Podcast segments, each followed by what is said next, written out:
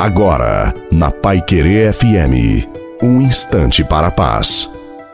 Boa noite a você, boa noite também à sua família. Coloque a água para ser abençoada no final da nossa reflexão. Seja firme e perseverante na oração. Temos de começar na oração, continuar o nosso dia na oração e finalizá-lo na oração.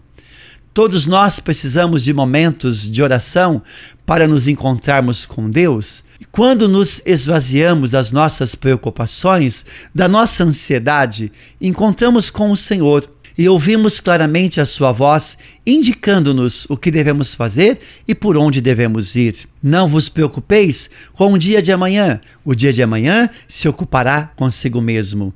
A cada dia basta o seu cuidado.